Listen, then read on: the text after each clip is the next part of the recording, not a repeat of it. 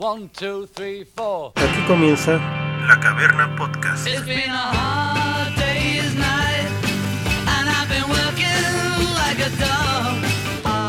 Conduce Héctor Legorreta.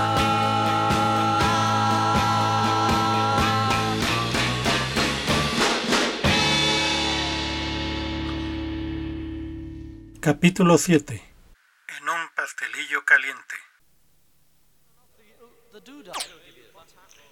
you want to know a secret? Track two, take eight. Make it valley.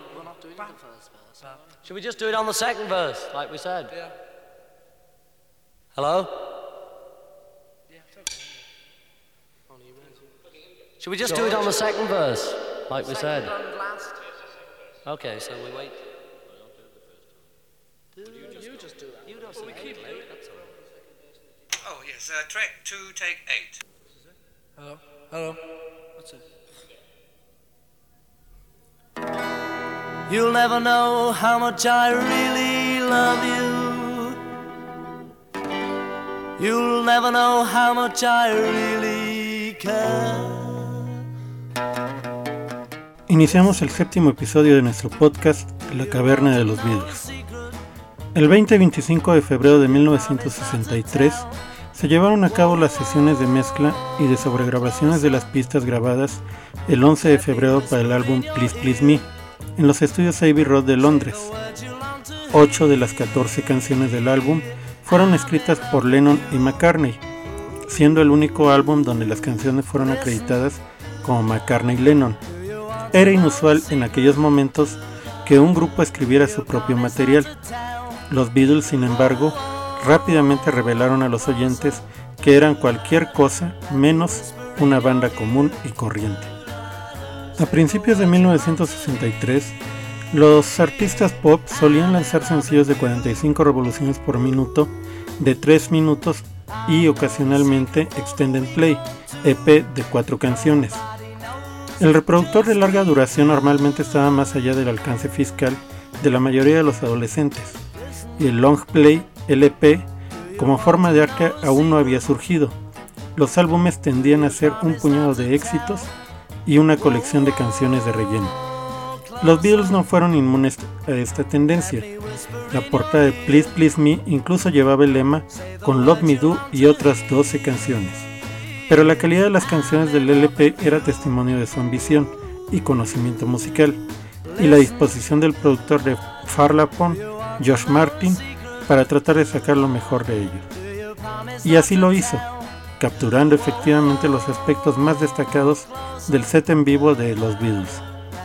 El sonido que cautivó al público en Liverpool, Hamburgo y más allá fue más evidente en el cierre frenético del álbum, con Twist and Shout, canción llena de energía ilimitada y con la famosa voz ronca de John Lennon. Mientras tanto, la versatilidad del grupo quedó demostrada por las baladas de Rhythm and Blues, Anna, Go to Him y Baby It's You y el amor de McCartney por los estándares del pop aseguró un lugar para A Taste of Honey. Pero fueron las canciones originales las que diferenciaron a los Beatles de sus pares. La canción de apertura I Saw Her Standing There fue una de las primeras canciones de McCartney. Sin embargo, después de docenas de actuaciones en clubes y salones de baile, en sótanos sudorosos, era algo así como una potencia de rock. There's a Play y Ask Me Why mostraron su talento para la melodía y armonía. P.A.'s I Love You y Do You Want to Know a Secret mostraron el lado más ligero del grupo, mientras que la canción principal fue simplemente una de las canciones pop más emocionantes que los oyentes de la década de 1960 habían escuchado.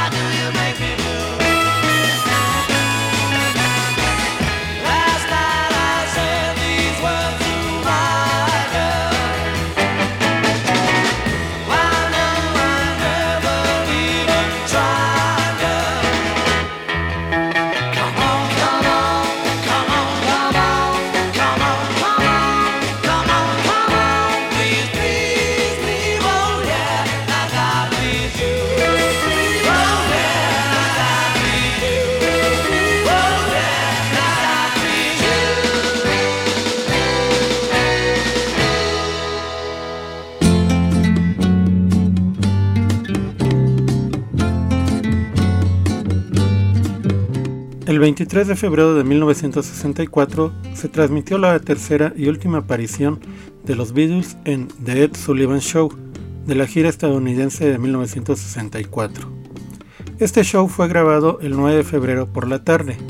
Los Beatles grabaron Twist and Shout, Please Please Me y I Want to Hold Your Hand, frente a un público diferente al que vio su debut en vivo esa noche. Los Beatles, por su parte, habían volado de regreso a Inglaterra dos días antes de la transmisión, el 21 de febrero, llegando al aeropuerto de Londres al día siguiente, el día 22, encontrando una gran multitud que aguardó su regreso. A diferencia de los dos domingos anteriores, este fue mucho más tranquilo para Nueva York, pues no hubo una gran cantidad de peticiones anticipadas de entradas para el show, no hubo la enorme multitud de seguidores a las afueras del estudio 50 de la CBS, y no se requería de centenares de policías para resguardar las instalaciones de las mismas. La presentación de los Bills, al igual que los dos domingos anteriores, estaba programada para dos segmentos, al inicio y al final del show. En el primer segmento se transmitieron las canciones Twist and Shout y Please Please Me, mientras que para el segundo segmento y cierre del show se transmitió I Want to Hold Your Hand. Lo que escucharemos a continuación es precisamente esta última canción, I Want to Hold Your Hand, del show de Ed Sullivan grabado el 9 de febrero de 1964 y transmitido el 23 de febrero en la cadena estadounidense CBS y que rememoramos aquí en la caverna de los Beatles.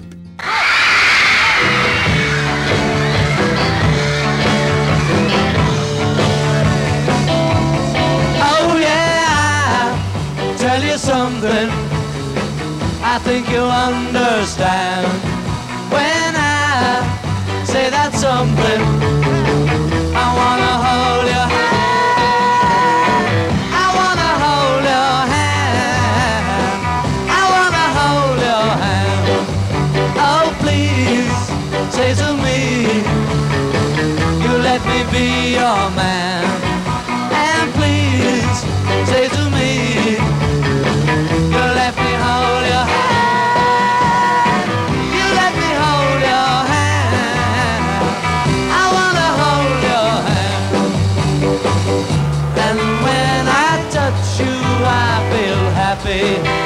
Inside. It's such a feeling that my love I. I. I.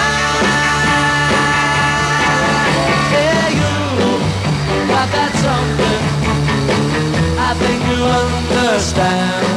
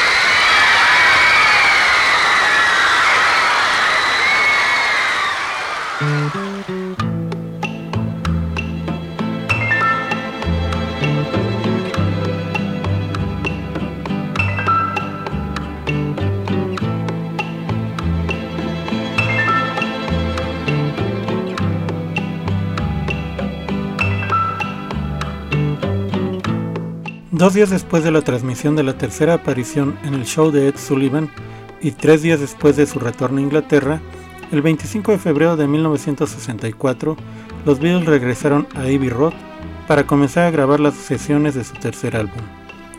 El tercer álbum de los Beatles, A Hard Day's Night, se grabó durante nueve días no consecutivos, entre enero y junio de 1964. Entre las sesiones esporádicas, los Beatles cumplieron con sus compromisos de gira y filmación, con Lennon y McCartney escribiendo algunas de sus canciones más fuertes. Incluso, los Beatles se negaron a tomar la opción fácil y profundizar en su cancionera de la era de The Carver Club, seleccionando algunas de las numerosas versiones de su repertorio para complementar las composiciones originales. A Hard Day's Night se convirtió en el primer álbum que constaba únicamente de material original y fue el único lanzamiento de los Beatles que constaba únicamente de canciones escritas por Lennon McCartney. El grupo había comenzado a filmar su primer largometraje el 2 de marzo, lo que les dejó poco tiempo para grabar.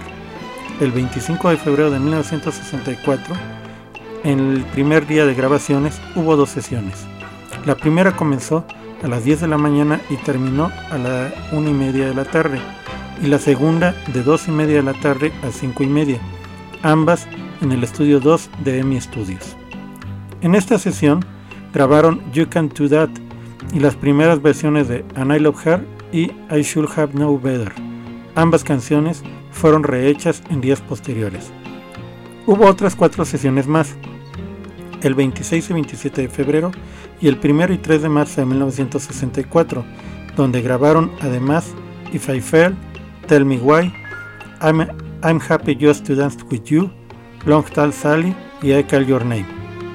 Lo que escucharemos a continuación en la caverna de los Beatles es un demo de If I Fell, que fue grabado por Lennon a principios de 1964, el cual, en la parte final, contiene un riff de I Should Have Known Better, lo cual permite apreciar que Lennon tenía en la cabeza estos acordes que después se convirtieron en una canción distinta.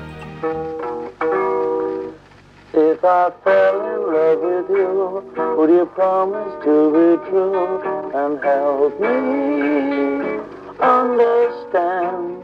Cause I've been in love before and I found that love was more than just holding hands. If I give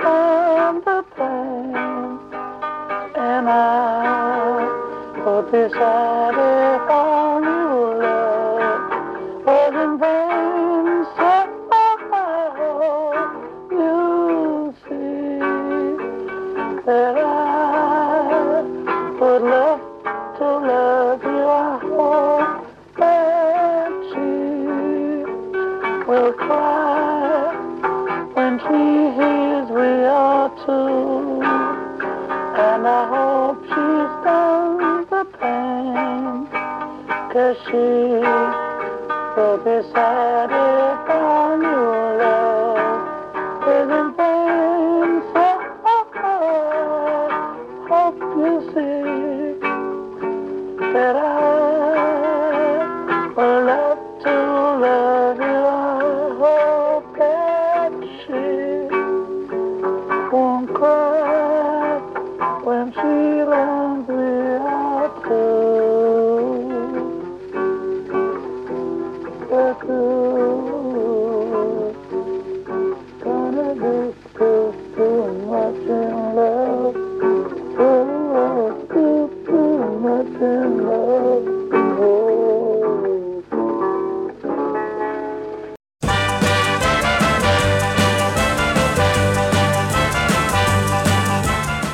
bien es cierto, cuando los Beatles grabaron a Hard Day's Night tenían la agenda saturadísima, entre una gira mundial, numerosas entrevistas, apariciones en televisión, sesiones de grabación, protagonizar su primer largometraje y a pesar de su ajetreado calendario de giras y sesiones de estudio, tenían material para publicar más de un álbum completo.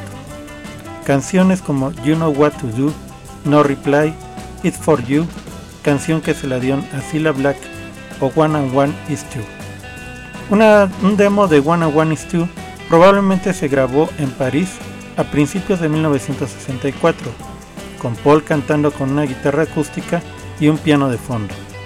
Fue grabado a pedido del editor Dick James en el Hotel George V durante la residencia de los Beatles en el Teatro Olimpia. One and One Is Two estaba originalmente destinado a Billy J. Kramer y The Dakotas, quienes también grabaron las canciones de Lennon McCartney, Do You Want to Know a Secret, Bad to Me y I'll Keep You Satisfied. La canción también se le ofreció a The Foremost antes de que finalmente terminara con The Stranger con Mike Shannon. Esta canción fue su sencillo de mayo de 1964 y One and One Is Two no llegó a las listas de éxitos ni en el Reino Unido ni en Estados Unidos. Al respecto, en 1980 John Lennon dijo sobre esta canción, ese es otro de los malos intentos de Paul de escribir una canción. Lo que escucharemos a continuación es el demo original de Paul grabado en enero de 1964 en París de One and One Is Two e inmediatamente después escucharemos la canción versionada por The Strangers con Mike Shannon aquí, en la caverna de los Beatles.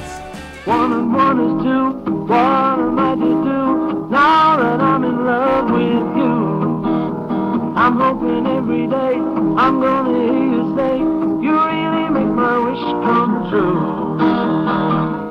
Can't you see when I'm holding you near all the things I do? Show my love and I'm making it clear.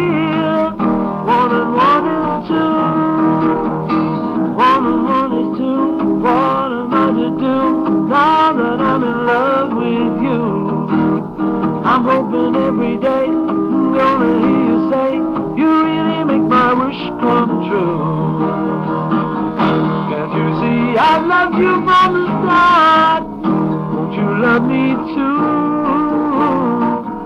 I love you, but you're breaking my heart.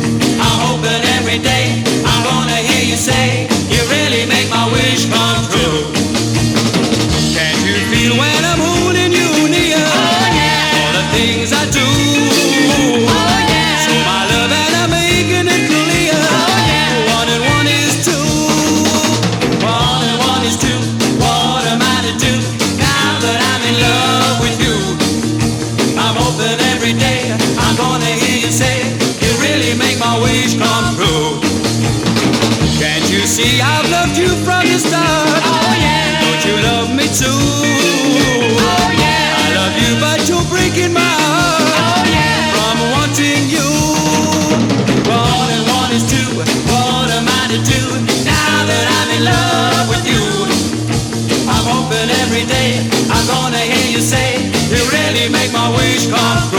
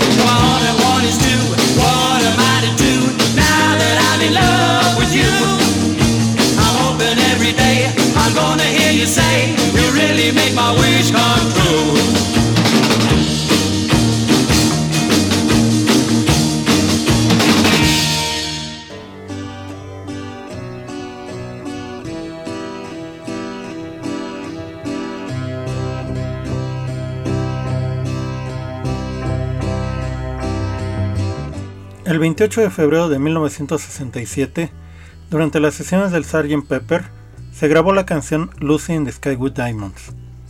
La anécdota es por más conocida.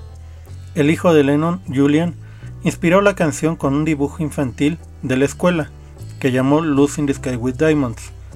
Poco después del lanzamiento de la canción, surgió la especulación de que la primera letra de cada uno de los sustantivos del título deletraba intencionalmente LSD. Lennon siempre negó esto, insistiendo en que las imágenes fantásticas de la canción estaban inspiradas en los libros de Alicia en el País de las Maravillas de Lewis Carroll, una afirmación repetidamente confirmada por Paul McCartney. La BBC censuró la canción en su momento por esto. Respecto a esta polémica, los rumores de la conexión entre el título de in the Sky with Diamonds y las iniciales LSD comenzaron a circular poco después del lanzamiento del Sgt. Pepper, en junio de 1967. Paul McCartney concedió dos entrevistas ese mismo mes admitiendo haber consumido la droga. Lennon dijo más tarde que estaba sorprendido por la idea de que el título de la canción fuera una referencia oculta al LSD, y respondió que la canción no se trataba de eso en absoluto, y que era puramente inconsciente que resultó ser LSD. Hasta que alguien lo señaló, ni siquiera pensé en ello. Quiero decir, ¿quién se le molestaría en mirar las iniciales de un título? No es una canción ácida. Paul McCartney confirmó la afirmación de Lennon en varias ocasiones. La primera en 1968. Inicio cita. Cuando escribes una canción y lo dices en serio de una manera y alguien aparece y dice algo al respecto en lo que no habías pensado, no puedes negarlo.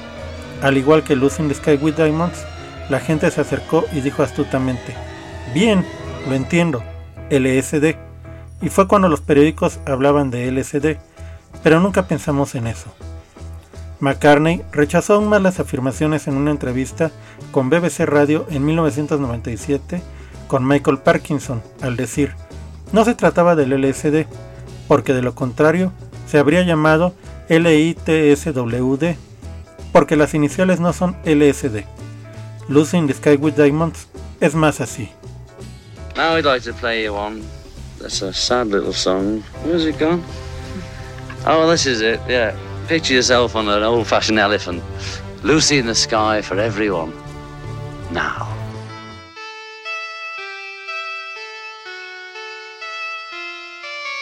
Picture yourself in a boat on a river with tangerine trees and marmalade skies. Somebody calls you, you answer quite slowly.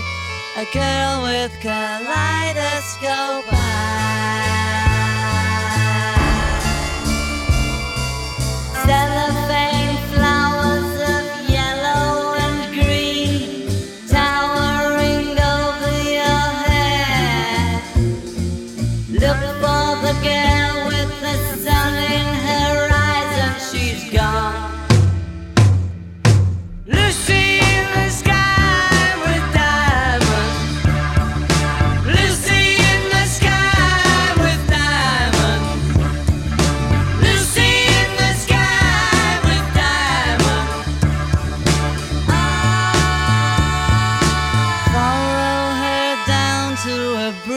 by a fountain where rocking horse people eat marshmallow pies. Everyone smiles as you drift past the flowers that grow so incredibly high. Newspaper taxis appear on the shore, waiting to take you away.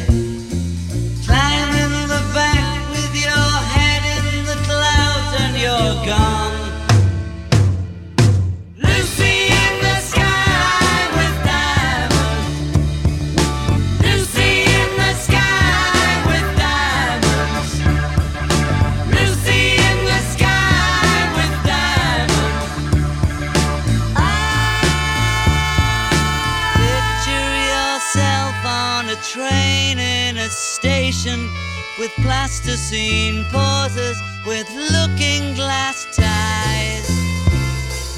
Suddenly, someone is there at the turnstile. The girl with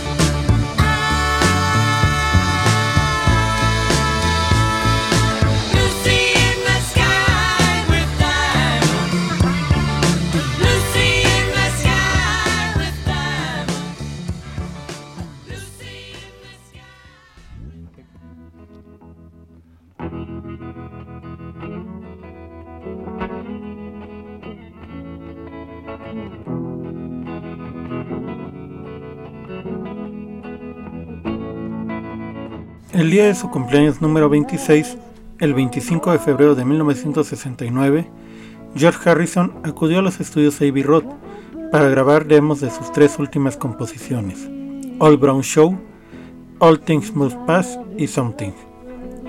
Something fue ensayado durante las sesiones de Get Back el 28 y 29 de enero. Para esta tercera demo del día, George grabó una pista básica con voz y guitarra. Esta versión fue lanzada en la Antología 3 en 1996. El último demo en solitario grabado por Harrison en su cumpleaños 26 dio como resultado el primer compromiso en cinta de Something, destinado al álbum Abbey Road. La grabación abarcó de abril a agosto de 1969. La primera composición de George para una cara A de los Beatles, cuando se publicó como single en ese octubre y contando con ciertos de versiones de portada.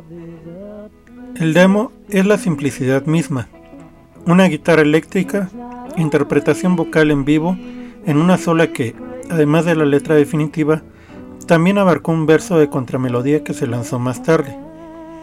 Poco después de grabar este demo, George participó en una sesión durante la cual Joe Cocker se convirtió en el primer artista, incluso por delante de los Beatles, en grabar esta importante nueva canción.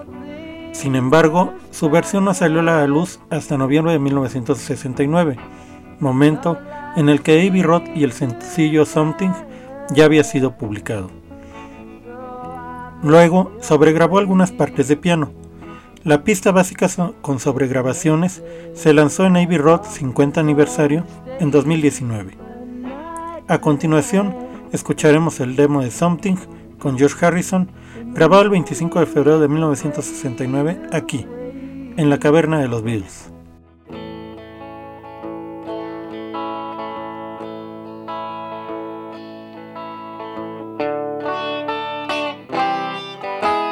Something in the way she moves attracts me like no other lover. Something in the way she woos me. I don't want to leave her now. You know I believe in how.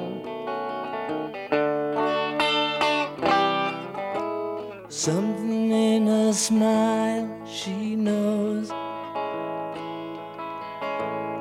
that I don't need no other lover. Something in her style that shows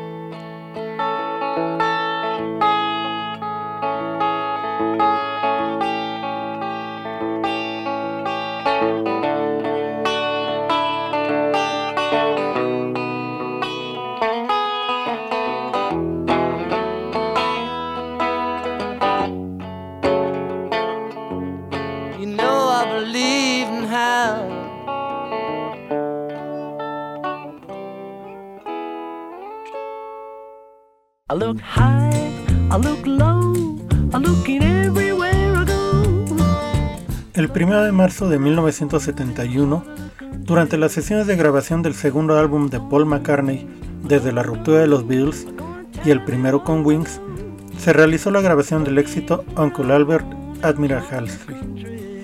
Uncle Albert se compone de varios fragmentos de canciones sin terminar, que McCartney unió de forma similar a los popurrís del álbum Abbey Road de los Beatles.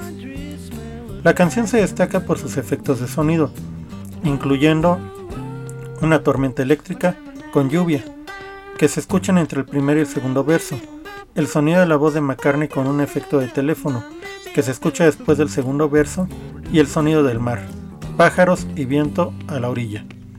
La voz de Linda se escucha en las armonías, así como en la sección de puente en la parte de la canción Admiral Hasley. Lanzada en los Estados Unidos como sencillo el 2 de agosto de 1971, alcanzó el número 1 en el Billboard Hot 100 el 4 de septiembre de 1971, lo que lo convirtió en el primero de una serie de sencillos posteriores a los Beatles escritos por McCartney que encabezaron las listas de popularidad en Estados Unidos durante las décadas de 1970 y 1980. Paul McCartney ganó el premio Grammy al mejor arreglo de vocalistas acompañantes en 1971 por la canción. El sello fue certificado oro por la Recording Industry Association of America por ventas de más de un millón de copias. En ese preciso año, dos meses después del lanzamiento de Uncle Albert, durante el cumpleaños número 31 de John Lennon, el 9 de octubre de 1971, celebró su cumpleaños acompañado de varios amigos, entre ellos Ringo Starr. Bebieron, tocaron la guitarra y entre las varias canciones que cantaron y de las que se tiene registro, Lennon tocó y cantó un fragmento de Uncle Albert Admiral Ashley. A continuación, en la caverna de los Beatles, escucharemos ambas versiones de Uncle Albert, la de Paul McCartney y la de John Lennon. Continuamos. We're so sorry, Uncle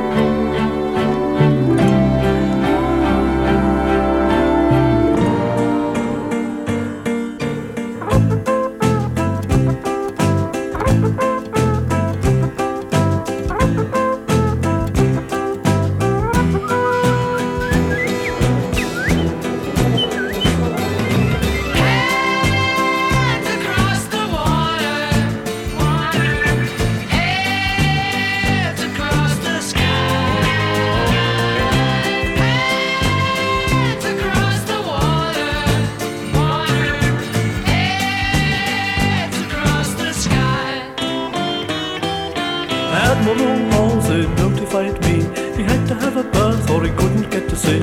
I had another look and I had a cup of tea and a butter pie.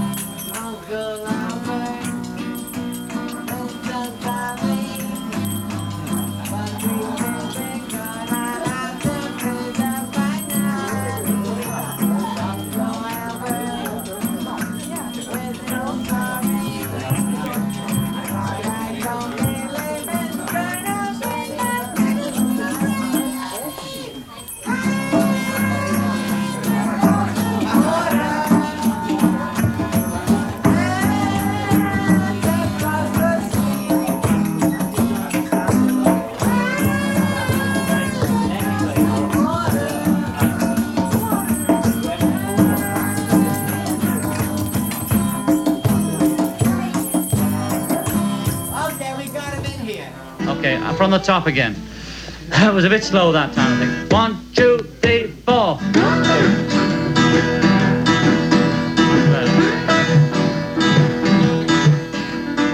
Durante todo el mes de febrero de 1972, Lennon trabajaba en su tercer álbum en solitario, Sometime in New York City, el cual, como mencionamos en el episodio anterior, no estuvo lejos de controversias que continúan, incluso hasta el día de hoy. El concepto de portada continuó el deseo de Lennon de presentar su música como un periódico o diario.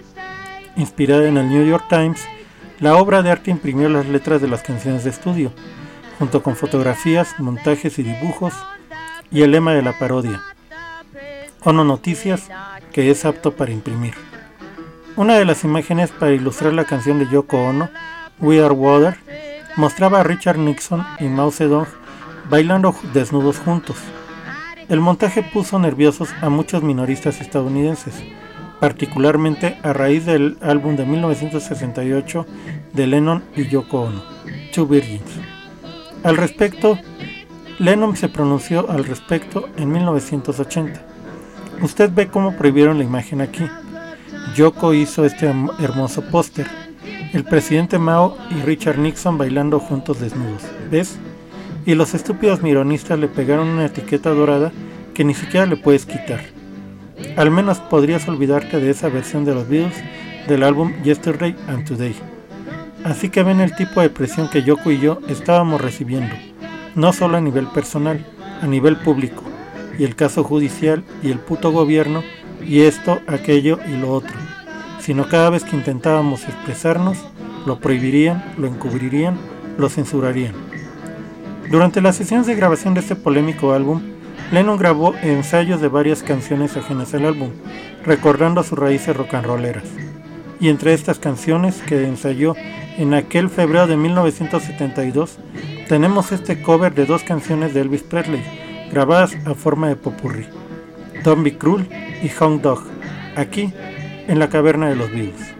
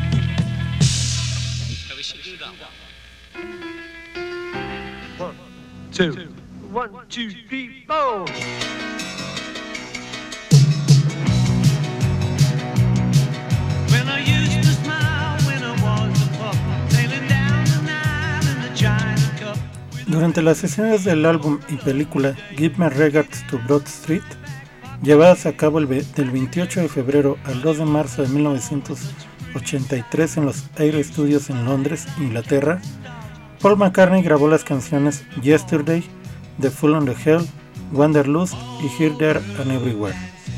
Es posible que las regrabaciones de las canciones se hayan realizado más o menos al mismo tiempo, ya sea en vivo durante la filmación o aún en Air Studios.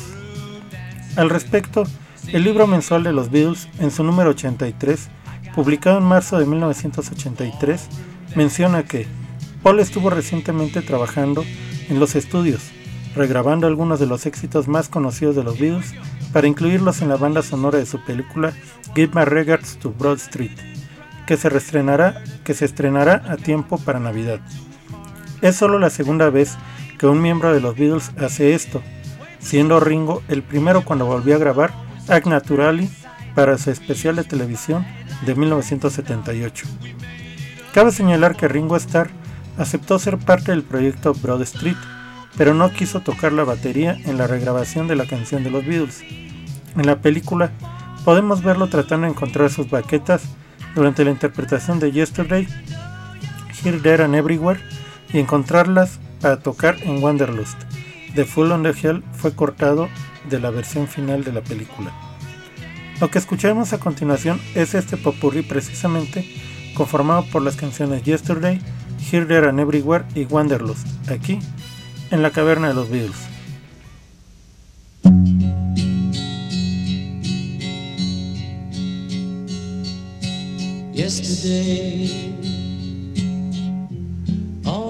All my troubles seem so far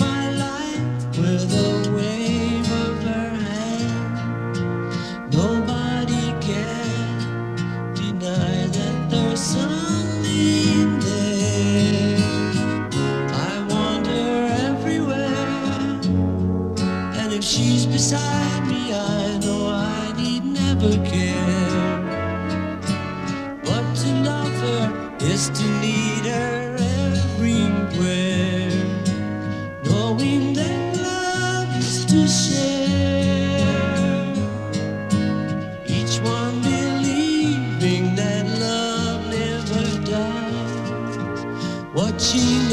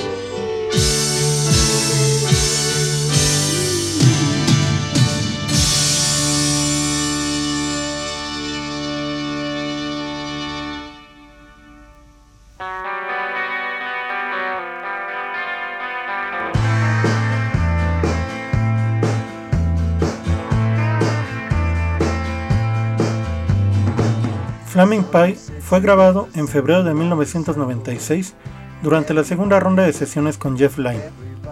La canción fue escrita en el acto durante esas sesiones y surgió del trabajo realizado en Souvenir. Paul McCartney dijo al respecto en Club Sandwich número 82 en verano de, de 1997. Estaba trabajando con Jeff Lynne en Souvenir, cuando decidimos que queríamos agregar algunas guitarras crudas y pesadas. Teníamos los amplificadores a todo volumen en el estudio, tocando las guitarras en la sala de control con solos largos y mientras los ingenieros obtenían el sonido, empezamos a vampirizar y encontramos algunos acordes y algunos riffs funky. Empecé a gritar con un poco de una melodía y le pedí al ingeniero que pegara una cinta DAT. Simplemente improvisamos, pero luego sugerí que lo convirtiéramos en una canción. Las palabras me vinieron a la mente unos días después, cuando estaba montando a caballo con Linda, atravesando un bosque de abedules. Estaba reflexionando y soñando con la letra, buscando una rima para Sky, revisando el alfabeto cuando encontré a Pai. Las palabras pastel en llamas encajaron y me emocioné bastante. Well, It came in a vision on a flaming pie. You are Beatles with an A, so it came to pass. I'll buy that one. Paul, Paul, this is your song. Yes. Making love underneath the bed,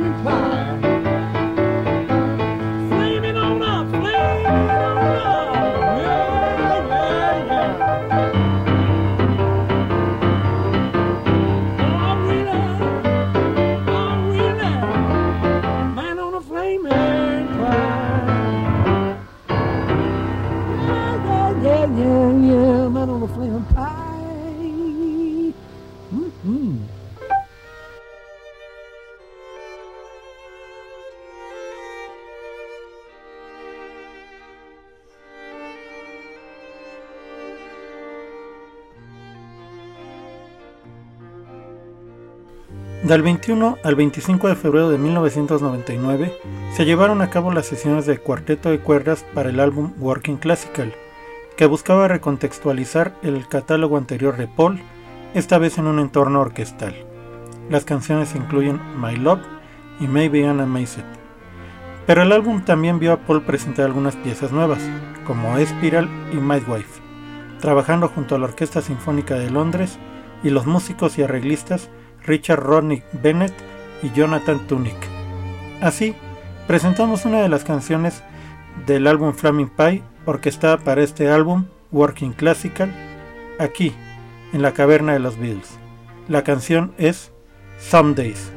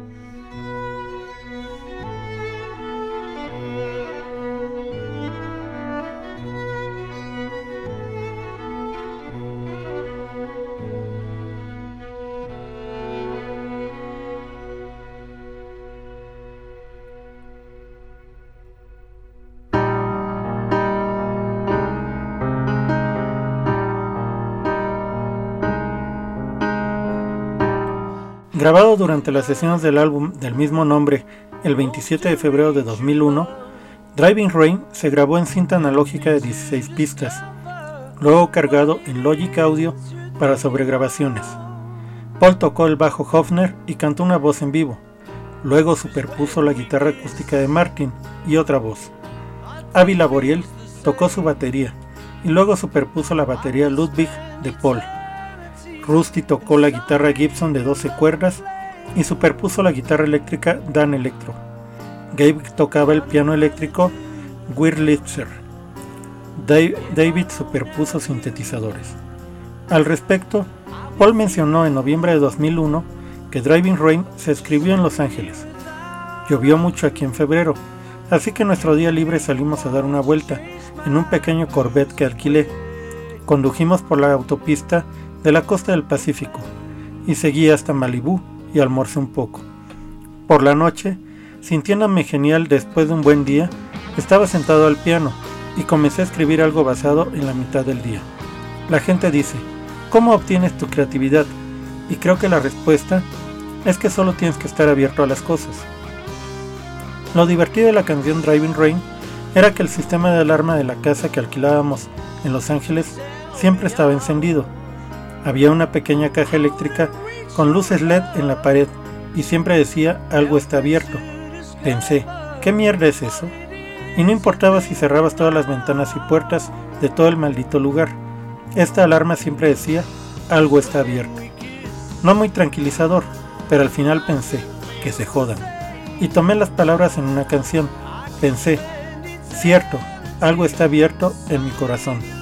Acabo de usar como una línea de apertura de Driving Rain. Entonces, en ese caso, la creatividad provino de esta chatarra de alarma. A continuación, presentamos la canción Driving Rain, interpretada el 3 de noviembre de 2002 en el Palacio de los Deportes de la Ciudad de México, aquí, en la Caverna de los Beatles. And it's the title of the new Driving Rain.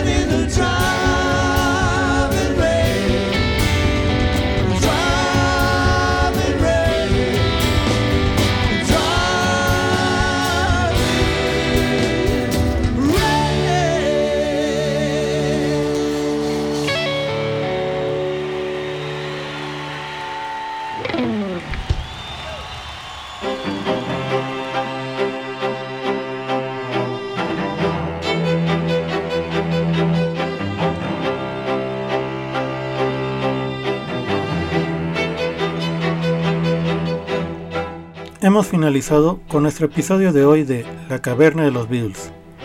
Cambiamos la denominación de nuestro podcast de La Caverna Podcast a La Caverna de los Beatles porque nos dimos cuenta que había como 20 cavernas distintas sobre diferentes temáticas en las distintas plataformas en que se distribuye nuestro podcast.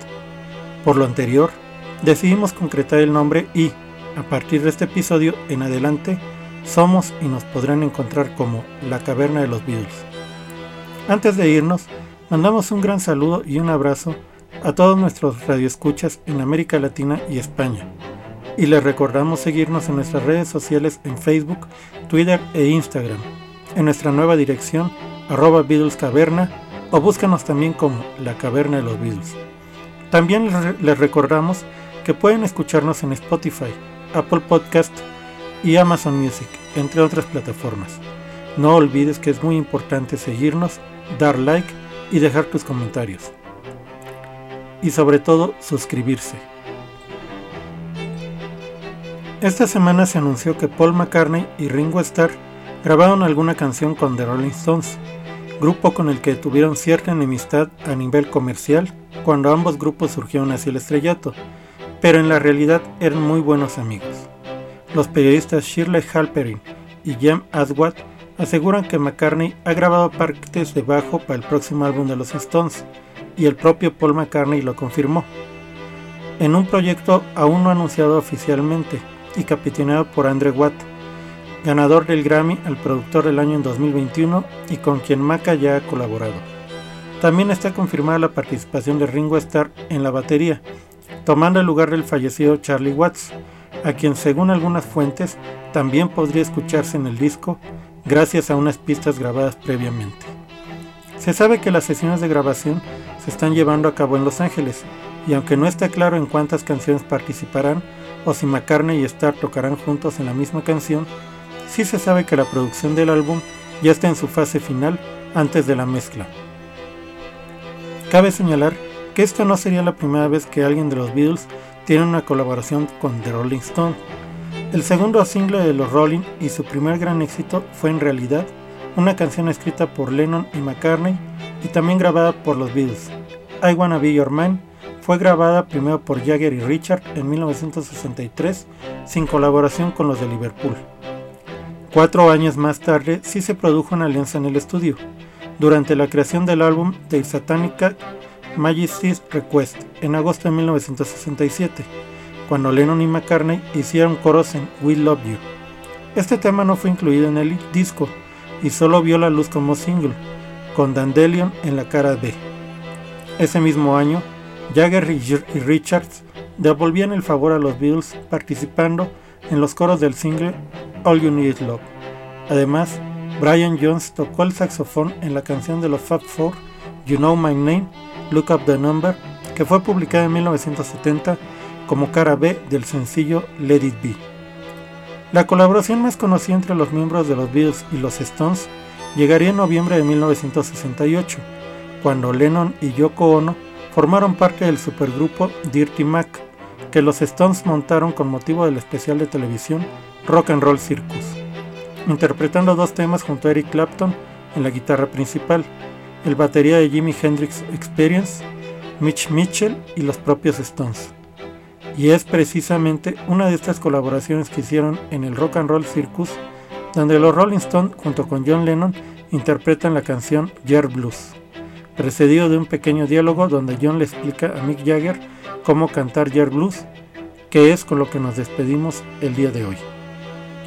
Y recuerda que, si quieres recordar la energía de toda una época, cierra los ojos y recuerda una canción de los Beatles.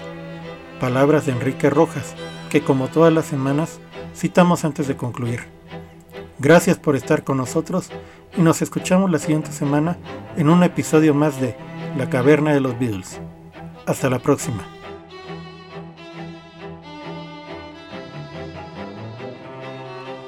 What are you doing in this show? Uh, singing a song. Yeah, blues, folks. Your blues. And that's the reason why. I'm lonely. And that's the reason why. I'm lonely. John. Mick and I have been performing together for years now. Uh, well, it's so nice to have you back, and uh, Wonderful. I think we're gonna Great sing to you a little song, which uh, It's yes, really I'm nice. lonely, wanna die. Yes, I'm lonely, wanna die. If I ain't dead already, ooh, you know the reason why. Cut. What got little Do you think we should do that as a link? Yes.